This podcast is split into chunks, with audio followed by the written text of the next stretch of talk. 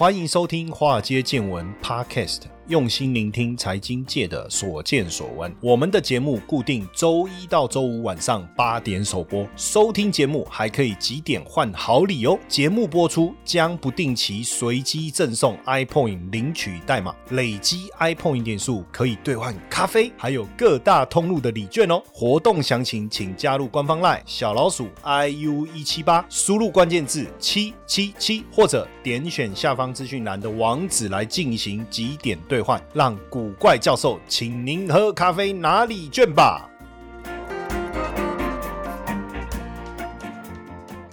股票市场千奇百怪，见怪不怪。大家好，我是古怪教授谢承彦。今年我想大家最关注的应该就是入股的部 A 股的部分哈，入股了港股了哈。嗯，因为对于今年来讲，大家都有一些期待，当然既期待又怕受伤害了哈。不过整体来说，毕竟过去几年入股。A 股哈，我都叫用 A 股好了。A 股的一个压抑哈，大家普遍是觉得有转机，而且感感到乐观。很多人对二零二二年大家讲说再见再也不见哦，再见再也不见，因为去年确实是沉痛的一年呐哦，整个股市也好，尤其是 A 股哈，那甚至很多这个大的股票哈，遭遇到相当大的一个回撤哈，那也让很多个股哈，投资人也遭遇到比较严重的一个损失不过新的一年嘛，对不对？总是万象更新，机会在哪里？有没有机会重新迎来这个估值修复呢？哦，那当然，近期我们在看这个，大家特别关注一个，就是中国的防疫政策的优化，还有中国对于地产政策的转向，还有包括国际市场的通货膨胀的一个状况开始和缓。那加上联总会的紧缩政策似乎力道也开始在转弱。哦那目前当然大家会开始去看一个在中国经济非典型的复苏，还有包括经济发展，在这个过程当中哦，能不能安全式的下的这个发挥了哈？那联总会加息也进入尾声哦，所以普遍来讲，大家对确实对今年是充满了期待哈，充满了期待。当然，我们从这个估值来看哈，从估值来看，整个 A 股的估值确实也先相对偏低哦。那过去沪深三百指数啊，从开始有这个指数以来。来呀，哦，好像没有连续没有连续三年下跌过，哦，没有连续三年下跌过。那所以二零二一、二二都持续下跌的情况下，哎，那再跌的可能性就不高了嘛，哈。那当然，我呃，大家认为说过去几年整体的大陆的一个需求状况确实是不乐观，企业也好，居民也好，收入受到了影响。呃，最近我在看一个数字，就是他们的储蓄啊，标储蓄哦，哈，标高哦，哦，存款标高到这个七十三七十。十兆台币哦，那为什么储蓄率高达三十五趴，然后储蓄的总额拉到这么高？最主要原因当然第一个不敢消费哦，对未来的一个担忧，这当然是一个。再来就是说对股票市场也没有信心，这第二个。再来对房地产，过去可能钱都拿去炒房，现在也不炒房了，所以再加上这个这个银行推出来理财产品，可能收益率也不好哦，所以呃就变成这个储蓄就持续攀高。当然我们会希望说这些资金未来如果一旦流到市场上，可能不得了哈，这个就是我们在在观察。哈，在观察。那所以呢，基本上今年最重要的对 A 股来讲，最重要应该是两个字，是复苏吧？复苏哈，包括房地产。大家其实房地产，我觉得还是一个蛮重要的一个主轴啦，蛮重要的一个主轴啦。因为毕竟只要对房地产市场的打压，呃，能够趋缓，能够趋缓，那房地产政策的调整跟投资的正常化，那中国的经济就从休养生息到扩张内需，接着可能就会开始展开。复苏的周期跟信用扩张，那从投资跟企业去库存的角度来看，一轮的周期，当当然就这个从这个跟这个地产相关的，比如说建材啦、建筑、家具、家电在内的投资机会，再来就到金融，接着就消费了，对不对？所以整体来讲，呃，今年应该在疫情防控逐步优化之后，房地产供需的政策哦，一定会开始抛出来，系统性风险只要解除了，接下来经济跟企业的盈利应该就会进。进入复苏的阶段，应该就会进入复苏的阶段哦。那比较具体来讲，当然投资的机会锦上添花，像医疗啊、养老、碳中和或战略型的科技产业。那另外一个就是雪中送炭的哦，比如说这个地产啊、餐饮啊、旅游啦这一类的哈，这一类。所以就关键产业来讲，当然大家可以就可以特别关注，比如说像这个啊深中小，它里面有很多产业，就跟我们刚才讲到的，跟战略性型科技产业有非常大的一个关系的哦，还有碳中和有关系的这个部分就会受惠了哈，就会明显受惠。那整体来讲，其实压力最大的时间应该已经过去了哦，所以今年经济确实有望筑底。那当然我们讲三个部分了哈，地产、出口跟消费。所以地产只要不再往下，整个产业的趋势不要再往下走，那出口的部分开始慢慢随着这个呃联总会的这个升息的力道开始减弱，有没有可能开始增长？那消费的本土消费的力量能够起来的话，那其实是相当有机会的哈。那其实是相当有机会的。那因为就去年来讲哈，北上的一个资金哈，北上的一个资金买入整年度了，买入 A 股其实只有九百亿。那相较于过去几年来讲，像二零一七年有将近两千亿，二零一八年将近三千亿，二零一九年超过三千五百亿，哦，二零二二年也有超过两千亿，二零二一年甚至高达四千三百多亿。所以北向的资金在二零二二年整体来看，其实受到是各种因素的影响相当的严重，尤其是人民币的资产遭到全球的一个抛售。那整体来看，似乎整年度真正的买超的一个金额就来自于最后两个月嘛，因为最后十一月是买超了六百亿，十二月是买超了三百五十亿。哦，所以有没有机会？有没有机会从北向资金来看，重新带动这个市场的信心呢？哦，那目前北向资金在后面两个月主要买超在有色金属啊、电力设备、银行、交通运输跟机械设备。哦，机械设备是比较多的。哦，比较多的。那当然，另外一个就是今年我们还是比较特别期待，就是资金的一个活水。哦，资金的活水。那因为一旦这个基金的一个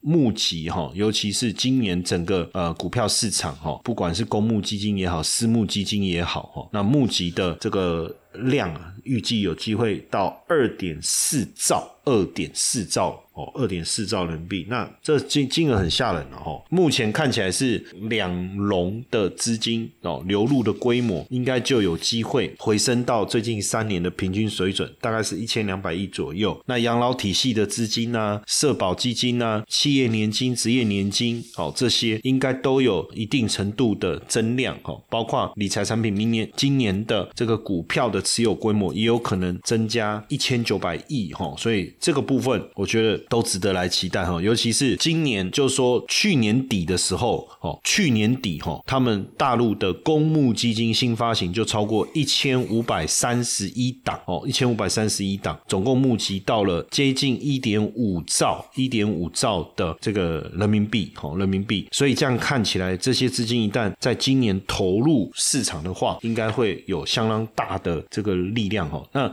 所以呃，整个股票市场其实也迎来了所谓的。蜜月期哈，第一个就是经济秩序开始逐渐恢复哈，消费啊、供应链啊、商业交流这些，在这个有机会哈，带来更多的信心哈，带来信心。那再来就是我刚才讲那个储蓄规模的扩大哈，储蓄规模的扩大，所以未来大家一旦储蓄的资金流入市场哦，那绝绝对会是一个中长期资金的一个来源哈。那目前整体来讲，市场轮动的状况还算是稳定哦，还算是稳定。那加上我们看到呃，我们就特别看到一。些这个强势股哈的一个。回升哈，强势股的回升，这个也是呃蛮重要的一个讯号哈，蛮重要的一个讯号。那这边呢，当然我觉得特别来谈一下这个新能源的部分哈，新能源的部分。那新能源的部分呢，尤其是在去年，去年整个看起来，新能源汽车的渗透率啊，已经大幅度拉高到三十三趴以上了哈。那新能源汽车其实还是持续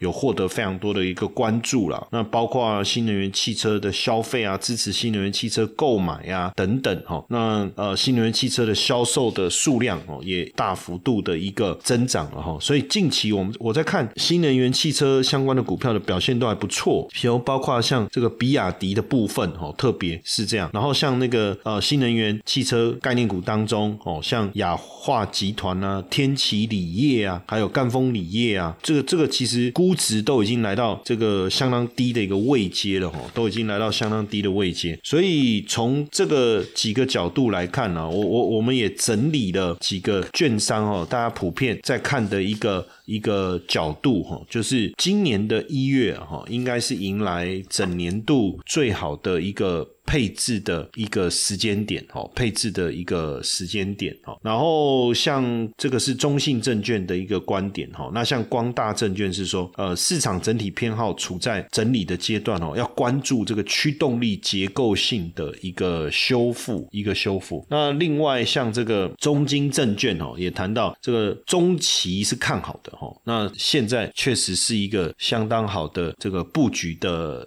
这个阶段，哦，然后呃。呃，山西证券哦，生机证券呃，也认为说，哎，市场的情绪哦，这现现在是冰点，它反而是一个好的投资的时间哦。那大陆的像这个国信证券特别提到说，金融数据的拐点哦，金融数据的拐点就来就来到了哈。那兴业证券是说，呃，市场有望迎来真正的修复，会再次进入乱中取胜哦，乱中取胜。那中银证券是说，整体经济以复苏为方向哦，那宏观经济的部分。也跟复苏是同样的一个方向哦。那德邦证券就特别谈到新能源车哦，要特别关注一下这个有关电池方面的新技术哦。那海通证券特别提到，就是呃市场已经步入上升的轨道哦，步入上升的轨道。那所有这个短暂的回档哦，都不用特别的在意哦，都不用特别的在意哦。所以整体来讲，我们确实也看到了整个大陆的相关投资的指数啊哦，已经出现了这个明显的一个。回升哦，那像高盛呢也特别提到，他说，其实从去年底开始哈，中国股市就出现了一个相对强劲的牛市信号哈，那预计这一波牛市会持续。那外资呢持有 A 股不是个别的现象，他认为不是个别的现象哈，而是一种趋势，而是一种趋势哦。不管是餐饮啊、旅游啦、酒店啊、香这些消费板块哦，或者是太阳能啊、储能等等哦，这些都值得大家去关注哈。那包括野村的部分也谈到，A 股整体的估值已经是未来长其回报最有利的一个保障哦，也看好的像半导体设备啦、储能啊、光电啊等等哦。那中信证券特别谈到就是能源的安全的这个议题哦，他就说，其实过去压制压抑 A 股的。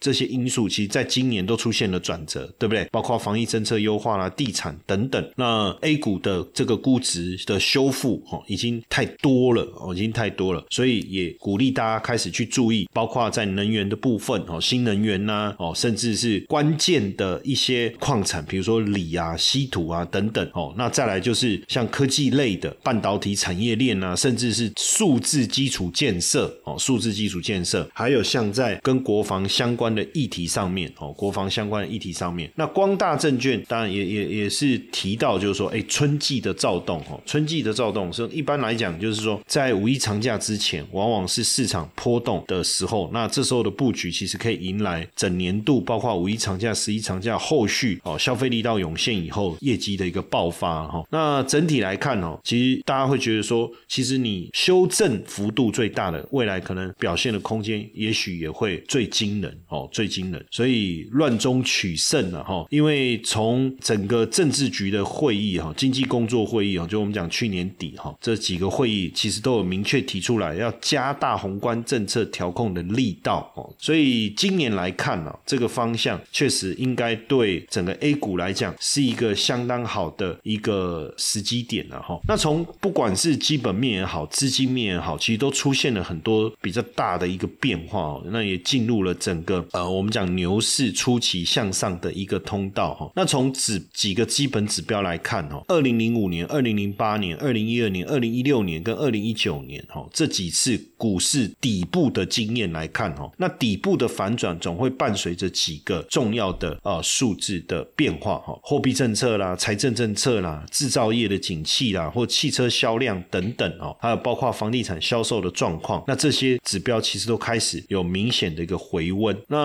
当然，就整个净利的整个 A 股整体净利的角度来看，确实也开始有机会上升，这个都是有利于后续 A 股表现的一个原因了哈，一个原因。那当然，其实之前我就也有跟大家分享过，我说像上证指数，如果我们从那个月线图来看，我们如果从月线图来看，实际上它股价已经跌到了十年线附近，就是跌到十年线附近。那从过去的经验哦，从过去的经验，只要股价跌到十年线哦，当然也有跌破了，比如说二零零五年呐，哦，二零零八年或者是二零一三年、一四年那个时候，但是只要跌破十年线，后面往往都会出现相当大的一个行情的一个表现哦，相当大的一个行情的一个表现。那实际上来讲，当然今年市场整体的一个驱动力啊，是从一个悲观的状况哦，开始转为修复，就是我要去修复市场的信心，好，修复市场的一个温度，好。那现在当然开始在讲，哎呀，天亮了，哈，那一道光睡到底的那一道光开始出现，但是好像快到了，又还没有一点光，越来越亮，越来越亮，越来越亮啊，到最后真的哇，出隧道了，哈。当然，今年的第一季开始启动了，我觉得主要还是在基本面改善的一个情况，然后到到了可能下半年整体的一个企业改善的状况会真正的完善哦，就实质性的一个改善哦，所以当然基本上我觉得底部的一个观察也确实是一个一个方向哦，一个方向。所以以整个几个指数来看哈，包括呃上证五十也确实已经有出现了这个底部的一个形态哈，然后包括这个上证一八零、沪深三百哦，还有包括深中小，还有深一百等等哦，其实都稳定下来。那当然就在操作的一个方向上。大家可能会觉得说，哎，那我要投资什么会比较有利哦？比较有利。实际上，我觉得还是牵扯到就是在操作的的这个对于风险的承受度啦。因为毕竟呃，上证五十啊这些是比较大的股票哦，比较大的股票。那当然它相对稳定，可是未来长期股价的爆发力会不会相对来讲比较没有那么那么大哦？但是所以如果说按照市场整个开始明确的一个复苏，消费啊各方面会开始回温的话，那是不是反而是这些中小型的股票，就我们讲深圳中小板的股票，可能会不会好？呃，相对来讲会比较好一点。那大家当然你也可以上这个，比如说像放 DJ 哦，比如说我们可以直接可以到放 DJ，那你就可以输入这个呃股票代号零零六四三哦，它就是这个群益深中小的 ET。T F 哦，那其他的类似的你也可以这么做了，包含几个大家比较，比如说沪深三百的 E T F 啦，保护生啊这些哦，原上证啊这些，你都可以这么做哦。那比如说我今天输入零零六四三，我就可以去特别去查一下它持股的状况哦，持股的状况。那以它目前持股的区域来讲，主要落在什么科技哦，耐久材消费、原物料、民生消费哦，资本设备、金融、新能源等等。那持股比重最高高的第一个是什么？比亚迪。哦，那比亚迪其实最近在 CES 展，大家也有看到它推的这个新的一个车款，像这个 U 八跟 U 九哦，尤其是这个 U 八 U 九，它的这个 E 四方啊的这个平台啊，让你可以就是车子在原地三百六十度旋转，我觉得这还蛮屌，哦，蛮厉害的。为什么？当然有人说没事，车子干嘛在 在原地三百六十度旋转？假霸雄鹰哦，其实不是啊，它是一种啊防止车子失控的一种技术。其实你你如果呃能够让车子失控的比重降到亿分之一的话，哇，那交通事故基本上应该就会大幅降低。我觉得这个是一个主要的原因，倒不是说真的车子没事在那边原地咱们三百六十度打转，对 对不对？谁没事就哦，然后旁边的人还鼓掌。不过这样的一个技术，我觉得它是蛮有趣的哈。那另外第二大持股像是立讯精密，立讯精密大家也知道，未来 iPhone 十五的订单会落在它的身。上对不对？然后像这个顺丰控股，那顺丰控股其实就呼应我我们讲的过去哈，这个清呃清零的时候，你那个外卖小哥也哪里也去不了了哦。那之前我就看说大陆很多的这个快递啊都卡住了，那当然就是疫情啊，还有这个清零政策的关系。哎，但随着这个解封啊，那这样是不是整个物流业就开始恢复？哦，那像顺丰控股，我觉得这个你就可以特别去去看一看嘛，哈。那包括像这个牧原股份啊，消费的时候，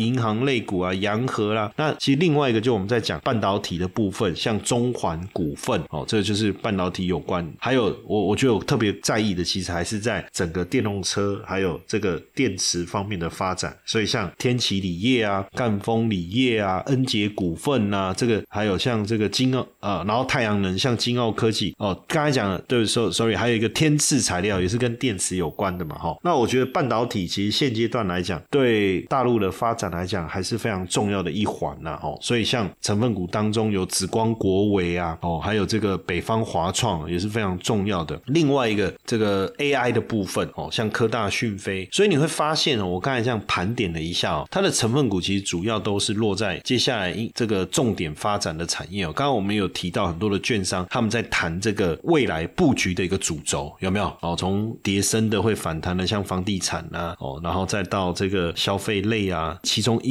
一环其实就是所谓的关键产业哦。那这个部分，我未来我觉得大家确实可以去特别留意哈。那当然，就投资的一个操作上，很多人他可能呃比较没有，就是说大家在想的其实都是一个点，可是我倒觉得说这一次哈后面的很多。爆发力会很强，因为这一波我自己在看哦，像这个深中小这个指数啊，它从之前之前的最高点哦是一一零五三一一零五三，我看之前的最高点是一一零五三。然后呢，二零一九年底部的时候是四五二七，所以它的呃从四五二七哈起涨到这个一一零五三，那我就用把它当做一个大的一个波段来看的话哈，这一波的修正哈，这一波的修正哈，从一一零五三这样一路修正哈，到二零二二年的低点，然后反弹以后再杀下来破十年线，呃月线呃深中小来讲，它是破了十年线。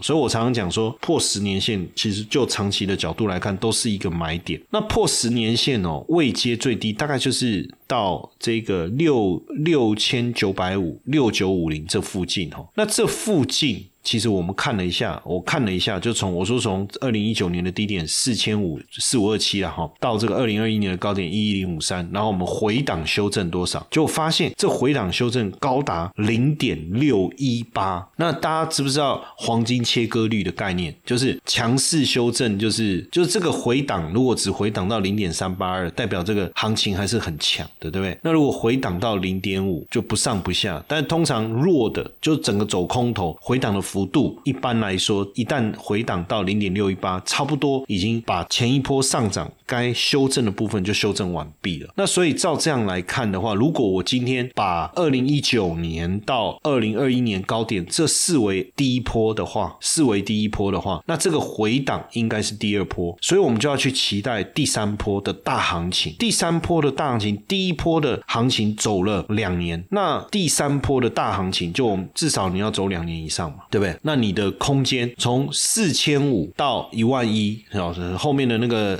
呃小小整小小那个个位数那些我就不看了哈。哦，那我我们就抓降是多少？是不是六千五百点？六千五嘛，我没有算错。对啊，六千五百点。那如果我们从它跌下来的低点大。大概在七千点来讲，加六千五百点，那大概就是一万三千五。所以就长期的角度来看，这个空间是相当相当惊人的哈。那当然，先决条件也就是未来整个产业的发展、消费的力道、政府的政策各方面都能够支持了哈。那我们就从波浪的一个角度，稍微去跟大家分享一下这样的一个概念哦。那对于未来整个 A 股有兴趣的，然后你也去研究一下我刚才跟大家分享的深中小零零六四三里面的这些成分股，它的表现，如果有兴趣，嗯，当然自己在投资上也要做一点功课嘛，哈，因为投资一定有风险嘛，基金投资本来就有赚有赔，哈，那你自己也要了解它的风险所在，然后去做一个明智而且明确的一个选择。